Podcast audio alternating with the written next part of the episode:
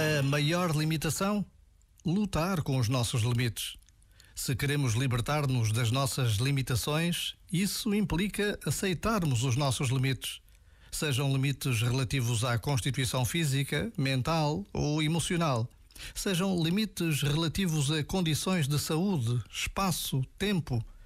Qualquer limite é uma condição a conhecer e aceitar.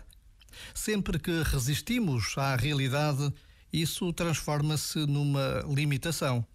Sempre que nos rendemos à realidade, ganhamos noção dos limites e isso permite que avancemos com liberdade e graça. Já agora, vale a pena pensar nisto. Este momento está disponível em podcast no site e na app.